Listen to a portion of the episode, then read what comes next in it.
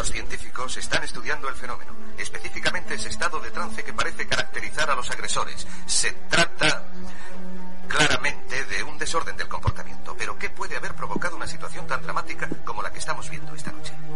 Biólogos de Stockton, California, han presentado un informe que afirma que los cuerpos de personas muertas recientemente han vuelto a la vida.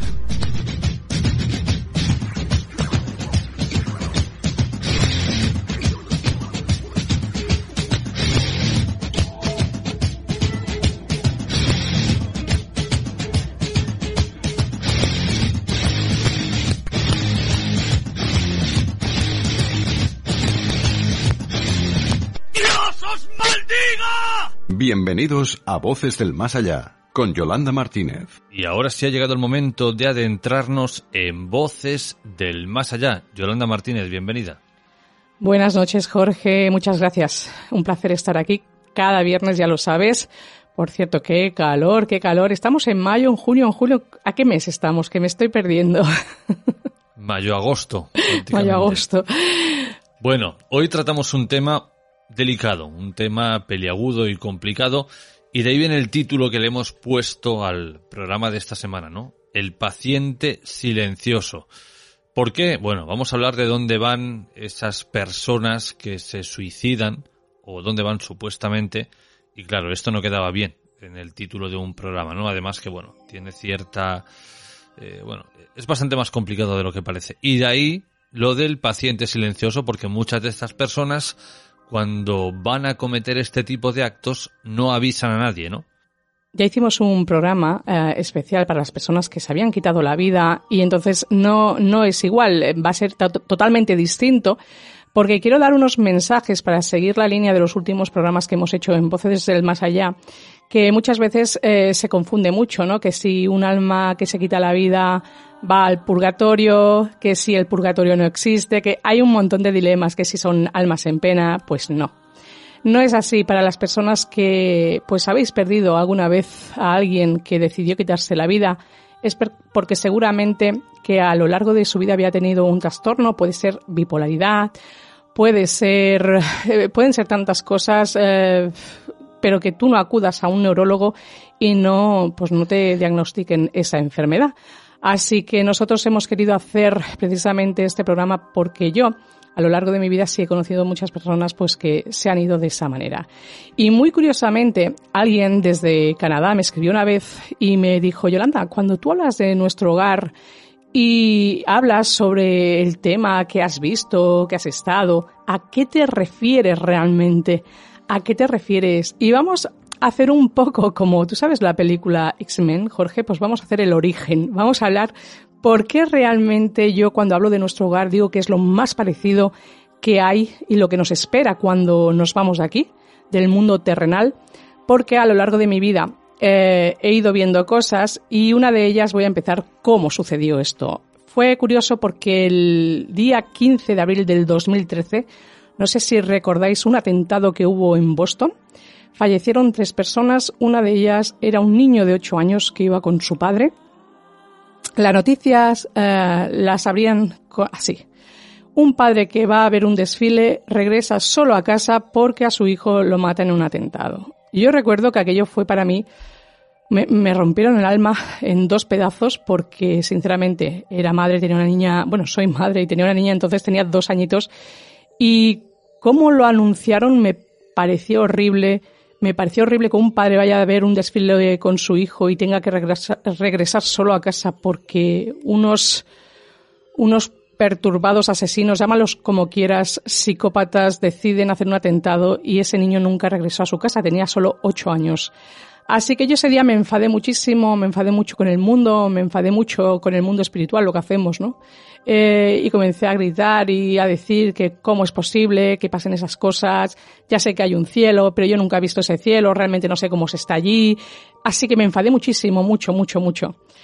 Y, y recuerdo, pues nada, pues llegó la hora de ir a dormir como siempre y, me fui a dormir. Y del golpe esa noche, eh, pues me sueño o me veo, más que soñar, porque cuando tienes esas experiencias lo, lo vives de otra manera, es como si te llevan a otra dimensión y yo de golpe me, me centro en un lugar desconocido y comienzo a ver a muchas personas. Esas personas que siempre he dicho que las he visto trabajar y Jorge siempre decía, allí se trabaja. Yo decía, sí, sí, porque yo veía personas trabajar, pero no las eh, veía cansadas, ¿vale? Y de golpe yo giro la cabeza y veo a esa chica que yo conocía. Por cierto, esa chica, por eso ese el programa se llama El paciente silencioso. Ella murió, pero se suicidó. Y yo me quedé bastante, la verdad es que era una mujer con carrera, madre, lo tenía todo, pero seguramente que sufría de algo y nadie era consciente de ello.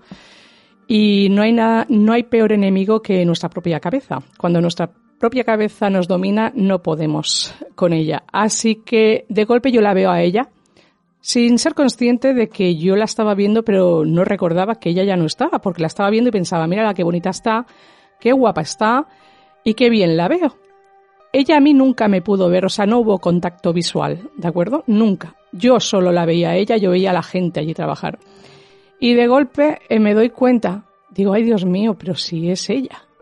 Digo, entonces me di cuenta gracias a ella que yo no estaba eh, eh, en la tierra, que no era un sueño terrenal, sino que me habían llevado a otro lugar. Y ese lugar se llama nuestro hogar. Y allí es donde estaba ella. La veía muy feliz, sonreía, eh, estaba muy bien, ¿vale? Para que todos los que se preocupan y dicen dónde van esas almas cuando se quitan la vida, pues ella se le veía muy feliz. No hubo contacto visual, eso es cierto, pero yo sí que la pude ver. De golpe aparecen dos señores, ¿vale? Y esos dos señores me, me dicen, acompáñanos, que te vamos a enseñar todo esto. Y comienzo a ver y era como un campus, ¿vale? Tú sabes, los campus universitarios, pues era muy parecido. Estos perros que aquí se le llaman los perros peligrosos, que tienen que ir con bozal, pues esos perros, Jorge, allí son como perros protectores, van con los perros, los acompañaban y me eh, llevaron por todo el campus. Vale, yo esto lo soñé con ella y al cabo de, de, de dos años, porque esto fue en el 2013, recuerdo perfectamente, en el 2016, a cabo de tres años, alguien me envía una película que se llama Nuestro Hogar y me dice, deberías ver esta película. Entonces, cuando yo vi la película de Nuestro Hogar, de ahí viene que yo siempre diga, que diga siempre que lo más parecido que hay, lo que nos espera cuando nos vamos de aquí, es un lugar como nuestro hogar. Es muy, muy parecido, mucho. Además, e incluso yo recuerdo perfectamente de una mujer viuda que me llamó y me dijo, Yolanda, he soñado con mi marido y me decía, mm, María, debo irme porque mm, viene mucho trabajo. Y debo irme. Y ella dijo, pero mucho trabajo, ¿por qué? no entendía nada. Entonces, al día siguiente hubieron unos atentados donde fallecieron mucha gente, no sé, fue en, Inglaterra, y entonces me, me, comentó, dice, mira lo que me dijo y luego mira lo que ocurrió, Yolanda. Y entonces en la película, hay una secuencia de la película de nuestro hogar que también dicen, nos viene mucho trabajo, hay que prepararse. ¿Vale? Así que bueno, pues ese sería el caso, ese sería el caso de, de, de una de las personas que se quitaron la vida y me, y pude ver que ella estaba en un lugar fantástico. Bueno, vamos a intentar desmitificar o desmentir ese tópico, ¿no? Lo que hemos dicho un poquito al principio. Eh, la gente cree que el hecho de quitarte la vida ya te condena a un purgatorio o te condena al fuego eterno, que no tienes derecho a ir al lugar donde va todo el mundo. Además, recordemos que fue el Papa Juan Pablo II quien rompió este veto y a partir de su mandato, aquellos que se habían quitado la vida ya se podían enterrar, digamos, en un cementerio normal. Es decir, antaño, y aún quedan vestigios en varios campos santos, estaba el cementerio normal, bueno, de los cristianos, de los no cristianos o no bautizados, y luego en, una esquinita ahí perdidos había un, un paraje yelmo con cuatro muros de hormigón y ahí se enterraban sin nombre aquellas personas que se habían quitado la vida. Y fue, como digo, este papa el que dijo que no, que todo el mundo va al mismo sitio. Entonces, ya hay que quitarnos esa etiqueta, eh, hay que desmentir esto de que, bueno, pues estas personas al decidir quitarse la vida, ya está, van a ir al fuego eterno. No, recordemos que si creemos en un destino, el hecho, aunque suene un poco bruto, que te atropelle un tren, te asesinen, te quites la vida, era tu destino. Y eso no hay nadie que lo pueda cambiar y por mucho que la gente diga que no, que no, eso es prácticamente irrefutable. Es decir, tú tienes un camino que seguir y tu final es incierto. Entonces, así como se termine tu vida, Es como supuestamente estaba escrito que tenía que ser. Sí, así es, lo has explicado perfectamente porque hay mucha confusión sobre eh, la persona que se quita la vida. Eh, que aquí no estamos animando a que la gente se quite la vida, por Dios, no. Esta gente eh, que se quita la vida es lo hacen por un problema mental, ya lo he dicho.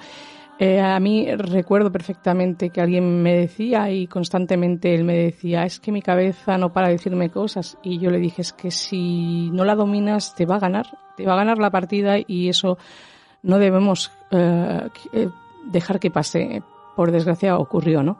Pero hay veces que uno no puede hacer nada porque es lo que he dicho. ¿Cuántas veces eh, la gente a lo largo de los años puede ir desarrollando una enfermedad pues degenerativa, de, que venga de familia o, y que no haya sido, pues, incluso la esquizofrenia mismo, es que hay tantas cosas, pero que no son diagnosticadas y, y por desgracia, pues, hay un final bastante, pues el que nadie quiere, ¿no? Pero bueno, eh, los mensajes que a mí me han llegado siempre desde el otro lugar, siempre, casi siempre han sido personas que se quitaron la vida. Tenía una vecina que también, pobrecita, después de una larga vida junto a su marido, muy felices, él se fue antes que ella.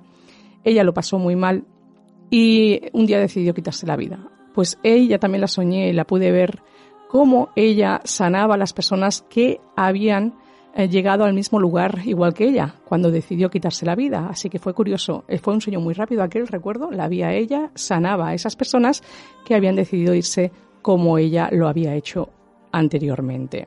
En el caso de este joven que, que, os he hablado, lo mismo, él fue totalmente distinto. Él, cuando yo hizo lo que hizo, nunca miro el mismo día, Jorge, nunca, nunca miro a nadie que se ha ido, pero él tuve la necesidad porque necesitaba saber por qué lo hizo. ¿Qué me, ¿Qué me contó él a mí en ese momento a través de las cartas? Pues que él despertó cuando cruzó, cuando cruzó en el otro lugar, él despertó y se dio cuenta realmente de lo que había hecho, porque en este mundo estaba dormido.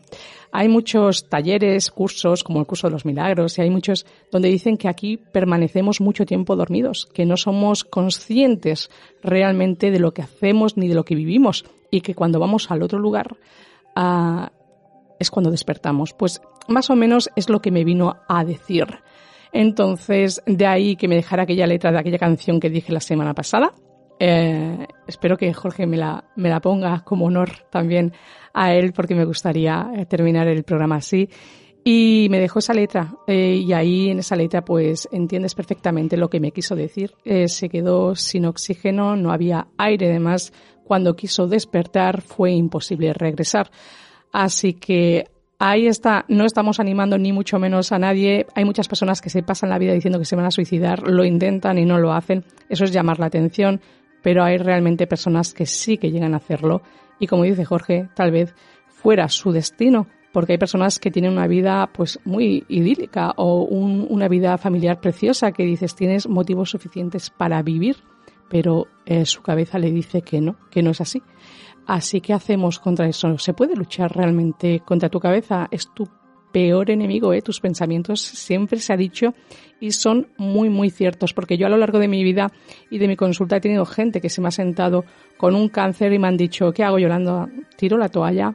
Y yo digo, ostras, qué situación más difícil, porque realmente tú no sabes lo que vas a ver a través del tarot, si realmente esa persona se te va a ir. Entonces, cuando ves la lectura, le dices, bueno, pues ¿sabes qué vamos a hacer? Vamos a tirar la toalla, pero en la playa.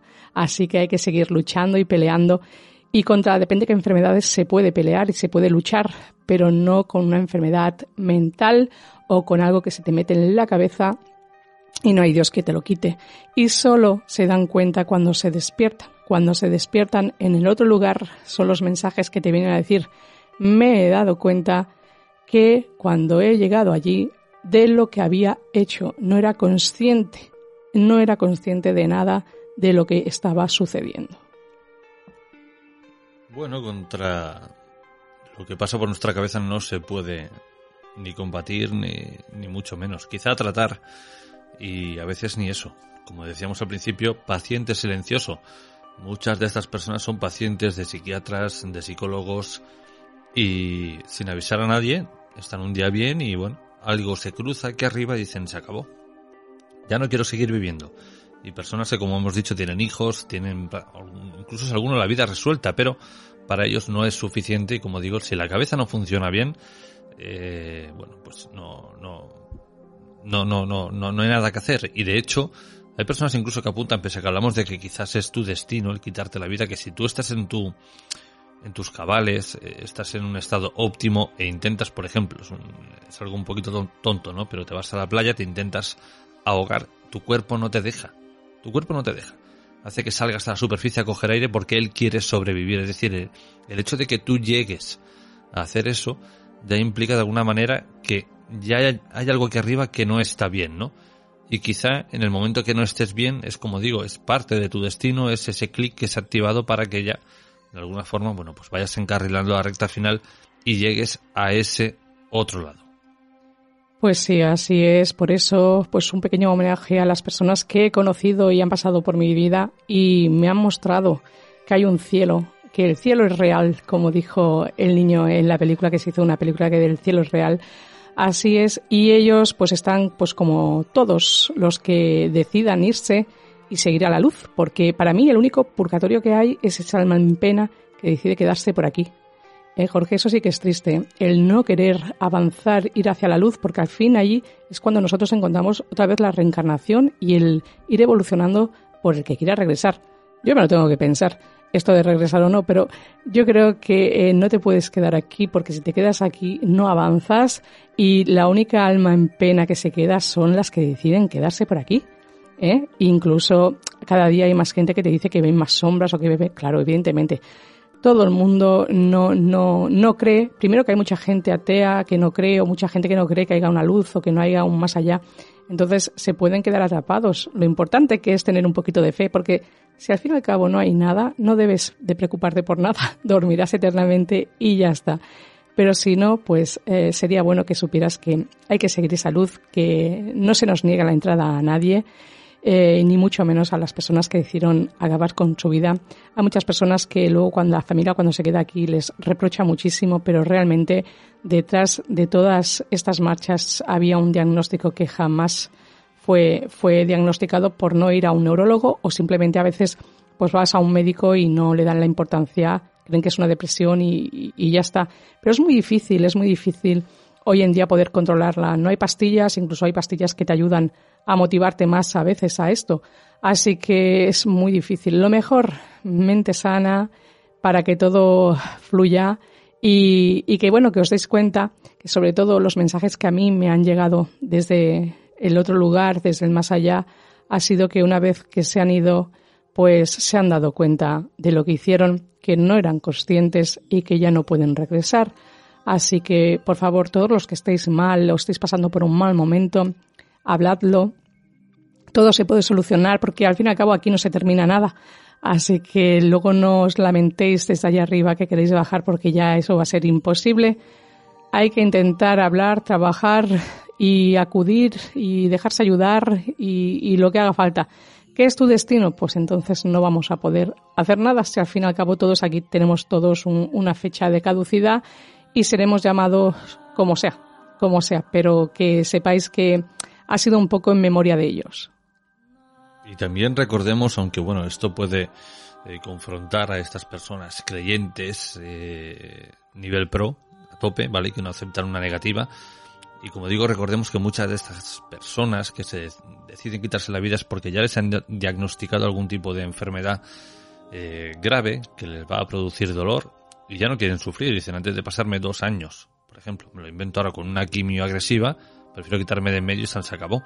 Porque piensan que si realmente hay un Dios, ¿por qué les permite sufrir tanto? ¿no? Entonces ellos deciden tomar las riendas de su vida y decir, mmm, termino y, y ya está. Aquí ya podríamos entrar en el debate de estos países que han aprobado la eutanasia. Es decir, que, bueno, de hecho en España, eh, creo que fue en España, hace po muy poquito una persona que eh, sufría de esclerosis lateral amiotrófica, es decir, ELA, solicitó esta, uh, bueno, pues este, esta inyección para poder morir tranquilo y creo que fue en la Comunidad de Madrid y se le aprobó. Es decir, vinieron unos enfermeros, se lo pusieron y se durmió y ya está porque estaba harto de sufrir. Y esto de alguna forma mmm, también se podría llamar eh, pues suicida porque tú has decidido quitarte la vida en el momento que tú has querido, ¿no? Como digo, todas estas cosas son prácticamente de la religión de religión de antaño, creencias de antaño, de que tan solo Dios o la Iglesia tenía la potestad sobre tu alma, sobre tu vida, y que si tú decidías romper esa unión, pues ibas a ir al, al infierno. Sabes, esto que comentas es muy curioso porque es verdad. Si tú pides esa inyección, al final es una, una muerte voluntaria. Pero es curioso porque también hay muchos casos que ha fallecido personas eh, y me han venido a decir, y los mensajes han sido muy claros, es que yo podía haberme quedado aquí, pero me hubiera quedado enganchado a una máquina y decidí irme y me dieron la opción de irme con ellos o quedarme enganchado a una máquina o quedarme mal y decidí irme voluntariamente. Para que veáis que al final hasta la hora de morir nos dejan a veces escoger el libre albedrío, así que no no creo que, que sea, ¿me entiendes? Sea tan, sí que puede sonar muy duro esto que estamos diciendo porque es la hora de nuestra marcha, pero es que al final nos va a tocar a todos y que seamos, seamos todos conscientes de ello. Así que bueno, espero que esto haya servido para, para ayudar a todas las personas que de alguna manera perdieron a alguien de esa forma o de esa manera y que sepan pues que están en el mismo lugar que están todos. Bien, cerramos aquí el Voces del Más Allá de esta semana. Yolanda Martínez, formas de contacto. Pues ya sabéis que tengo mi Instagram, Yolanda Martínez 544, que ahí cuelgo mis vídeos de tarot. Feliz de, de que vayáis llegando y compartiendo con vosotros mis vídeos y bueno, todo lo que hacemos aquí en Voces del Más Allá también lo cuelgo en, en Instagram y también si para consulta podéis llamar al 647-552954. Hasta la semana que viene. Hasta la semana que viene.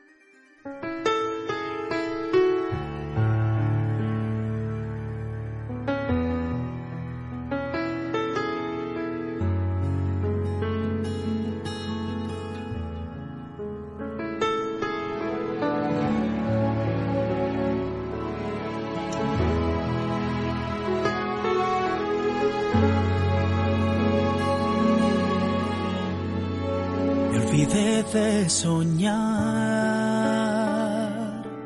mientras lanzaba piedras a la luna con la fuerza de una lágrima. Me olvidé despertar a la voz de tu caricia muda.